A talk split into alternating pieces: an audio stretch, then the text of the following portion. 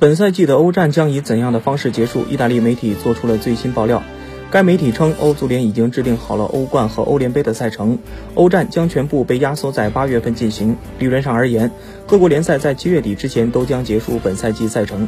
八月七号和八月八号，欧冠将进行八分之一决赛和第二回合的剩余四场比赛，决赛将在八月二十九日于伊斯坦布尔开战。十月二十号将会开启下赛季欧冠征程。